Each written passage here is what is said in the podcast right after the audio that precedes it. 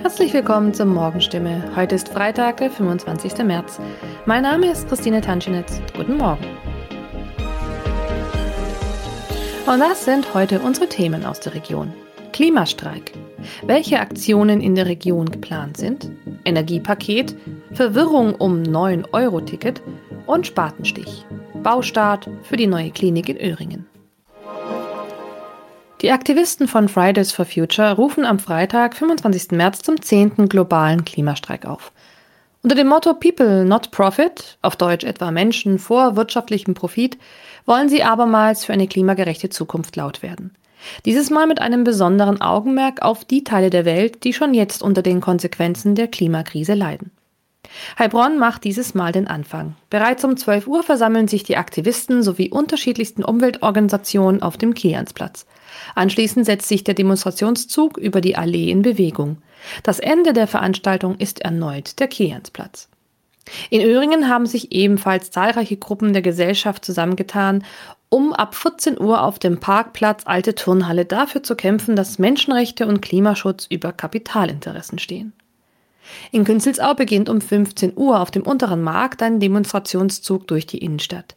Bei der anschließenden Kundgebung werden Vertreter von den Parents und den Fridays for Future sprechen. Der Beitrag vom Weltladen widmet sich dem Kernthema fairer Handel. Um 17 Uhr beginnt am Sportheim in Mockmühl ebenfalls eine Demo. Auf allen Veranstaltungen wird zudem mit einer Schweigeminute den Kriegstoten in der Ukraine gedacht. Die Bundesregierung will für 90 Tage ein Ticket für 9 Euro pro Monat für den öffentlichen Personennahverkehr einführen.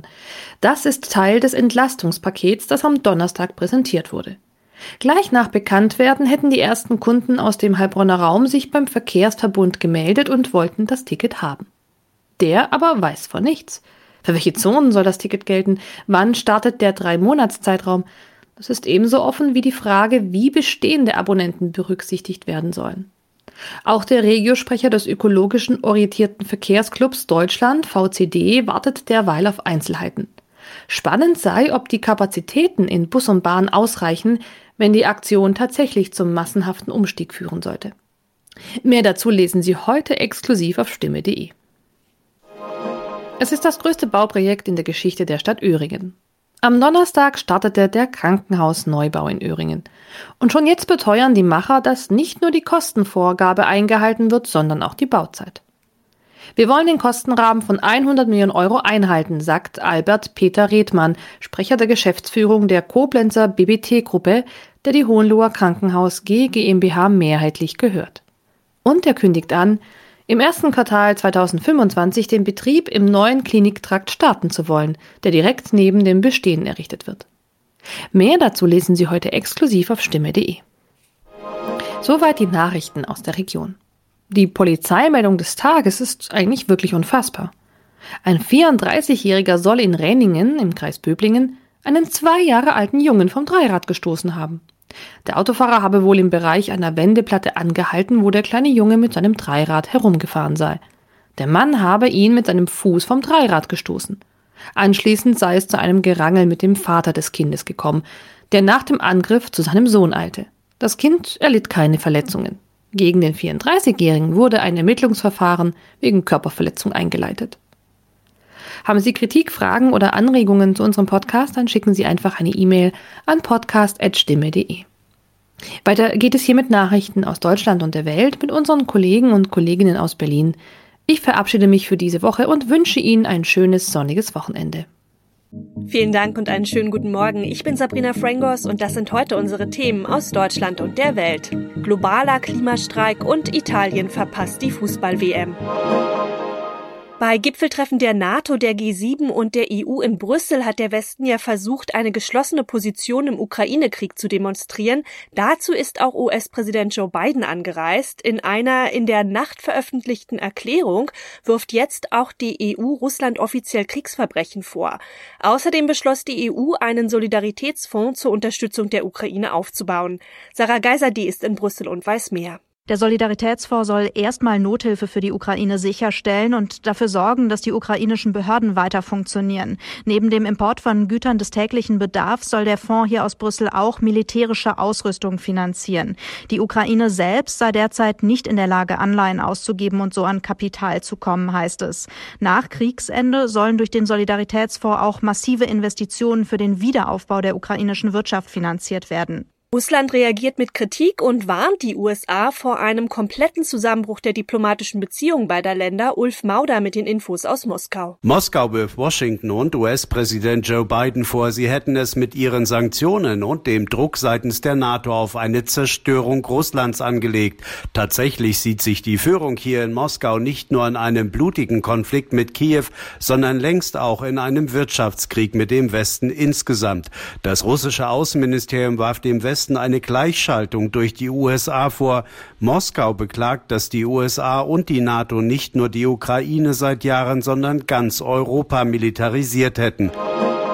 Fridays for Future hat zu einem weltweiten Klimastreik aufgerufen, um für eine Abkehr von allen fossilen Energieträgern zu werben. Deutschland hat sich von Putins Energien abhängig gemacht, kritisieren die Organisatoren der Demos. Weltweit kollabieren Lebensgrundlagen und wir sind politisch erpressbar geworden, heißt es weiter.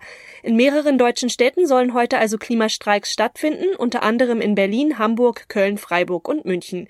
Tine Klimach berichtet aus Berlin. Das Motto für die Demos heute, Hashtag People Not Profit. Die Menschen sollen im Vordergrund stehen, nicht der Profit, gerade in Zeiten des Krieges. So eine der Botschaften, die die Fridays for Future Bewegung mit den Streiks nochmal deutlich machen will. Dadurch, dass Deutschland weiter Öl und Gas aus Russland bezieht, wird der Angriffskrieg mitfinanziert, sagt die Bewegung, und mit diesen fossilen Energien wird auch die Klimakrise weiter befeuert. Das muss aufhören, dafür geht die Bewegung auf die Straße. Geplant sind in ganz Deutschland verschiedene Aktionen und das über den ganzen Tag hinweg bis in den Abend. Europameister Italien verpasst die Fußball-WM Ende des Jahres in Katar. In den Playoffs um die Qualifikation schied Italien nämlich überraschend aus. Durch ein 0 zu 1 gegen Nordmazedonien. Claudia Wächter mit den Infos aus Rom. Vor wenigen Monaten gab es ja noch das italienische Sommermärchen mit dem EM-Titel und nun das, also ein Desaster. Finden die Italiener, die Fans überhaupt Worte dafür? Ja, das ist der absolute Schock hier. Fans sind stinksauer, fluchen, K.O. gegen Nordmazedonien. Einige Spieler, die lagen nach dem Abpfiff heulend auf dem Rasen. Coach Mancini flüchtete in die Kabine, meinte dann später, das sei eben Fußball. Im Sommer noch der siebte Himmel und nun das Gefühl, tiefer können wir gar nicht mehr sinken. Wieder eine WM ohne Italien. Das müssen wir erstmal alle verdauen. In unserem Tipp des Tages geht's um Blackout. Auch in einem modernen Land wie Deutschland gibt es nämlich immer mal wieder kurze Stromausfälle und der Ukraine-Krieg hat die Sorge vor Energieknappheit oder auch Cyberangriffen auf kritische Infrastruktur vergrößert. Experten raten durchaus, sich auf einige Eventualitäten vorzubereiten. Damit man beim Stromausfall zum Beispiel nicht gleich ohne Licht im Dunkeln sitzt und dem Smartphone der Saft ausgeht, hat Ronny Thorau ein paar Tipps. Plötzlich ist der Strom weg, wenn's denn noch dunkel ist, muss ein Notfalllicht her. Was sollte man da im Haushalt haben? Ja, das eine sind so die ganz analogen, völlig technikunabhängigen Lichtvarianten, also Kerzen, Streichhölzer und ein Feuerzeug. Das sollte man an einem bestimmten Ort, den man natürlich nicht vergisst und auch selbst im Dunkeln gut erreichen kann, griffbereit haben. Und dazu empfehlen Experten aber eine LED-Notfall-Taschenlampe samt Ersatzbatterien. Gibt's so ab 15 Euro schon, denn die erzeugt mehr Licht als Kerzen und ist einfach sicherer handhabbar, solange die Batterien Saft haben. Dabei gilt, keine Akkus in die Notfall-Taschenlampe tun, denn die entladen sich mit der Zeit von selbst. Ja, und wer noch sicherer gehen will, der kann Taschenlampen mit Dynamo und Handkurbel oder integriertem Solarpanel kaufen. Okay, dann hat man Licht. Was ist mit Informationen? Man muss ja die Nachrichten verfolgen können und Familie und Freunde erreichen, oder? Ja, da ist dann die Frage, ob das Mobilfunknetz auch ausgefallen ist. Für diesen Fall raten Experten zu einem kleinen Notfallradio mit Batteriebetrieb. Gibt's ab 15 Euro und hat man dann schon mal sicheren Zugang zu Nachrichten. Gibt übrigens auch Notfalltaschenlampen mit Handkurbel und Radio ab 30 Euro. Ja, und ansonsten sollte man natürlich dafür sorgen, dass man sein Smartphone möglichst lange weiter betreiben kann, um andere zu erreichen, wenn das Netz doch wieder oder noch läuft oder um Nachrichten online zu verfolgen. Sehr empfehlenswert ist deshalb als Notfallgerät im Haushalt immer mindestens eine Powerbank, um das Handy nachladen zu können. Und was für eine Powerbank empfiehlt sich da? Ja, um sein Smartphone so mindestens zweimal voll aufladen zu können, reichen in der Regel Powerbanks mit 10.000 Milliampere-Stunden. Die bekommt man schon ab circa 10 Euro. Und auch die gibt's noch notfalltauglicher, zum Beispiel mit integriertem Solarpanel. Da ist man ab 30 Euro dabei und Powerbanks mit Solarpanels zum Ausklappen, also die dann größer sind und damit schneller laden, die kosten so ab 50 Euro. Ja, und wenn man das dann alles hat, aber doch ewig keinen Stromausfall zum Glück kommt, dann muss es trotzdem nicht nutzlos rumliegen, denn vieles davon kann man wirklich wunderbar beim Campen zum Beispiel benutzen. Und das noch die wichtigste Film- und Filmstar-Gala der Welt steht an. In Hollywood werden nämlich in der Nacht von Sonntag auf Montag die Oscars verliehen. Das angekündigte Staraufgebot klingt vielversprechend und vor dem Hintergrund des Ukraine-Kriegs könnte es dieses Jahr auch eine hochpolitische Gala werden. Welche Chancen haben eigentlich deutsche Filmschaffende auf einen Oscar? Die gute Nachricht? Wir haben gleich mehrere Eisen im Feuer. Ronny Thorau mit den Infos. Es gibt ja drei Chancen für Deutsche, da müsste doch irgendwie was klappen, oder? Ja, vor allem wäre es bei einem mal richtig überfällig. Filmkomponist Hans Zimmer, der hat zwar schon einen Oscar für König der Löwen, aber auch sage und schreibe zwölf Oscar-Nominierungen. Da wäre Oscar Nummer zwei nun wirklich mal fällig für seinen epischen Wüsten-Soundtrack zu Dune. Vielleicht hat man Zimmer ja so lange schmoren lassen, weil er selbst gar nicht so ein Freund von Oscar-Nominierungen ist. Weißt du, ich habe eine Menge zu tun und wenn diese Saison von diesen Oscars anfängt, das stört einfach. Diesmal stehen die Chancen aber wirklich gut für Oscar Nummer 2, weil Zimmer hat für seine Dune-Musik schon diverse andere wichtige Preise abgeräumt. Aber Hans Zimmers Dankesrede wäre dann wohl nicht live und vor Ort, oder?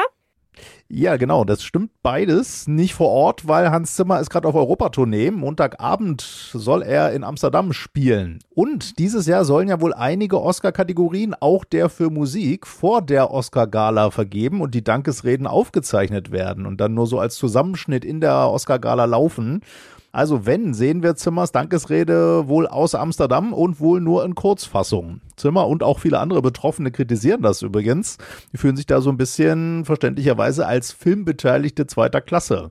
Die Oscarmacher, die hoffen dagegen auf mehr Zeit in der Show fürs Rahmenprogramm. Okay, aber zu den anderen deutschen Chancen, wer könnte denn vielleicht noch einen Goldjungen gewinnen?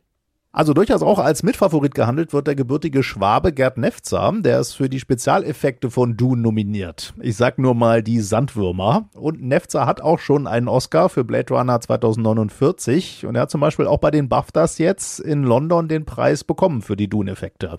Und auch noch im Rennen ist die Regisseurin Maria Blendle, geboren in der Nähe vom Bodensee, lebt heute in Zürich und ist für einen Kurzfilm über Brautraub in Kirgisien nominiert. Eine tragisch emotionale Geschichte in knapp 40 Minuten. Vielleicht ja auch bald Oscar gekrönt.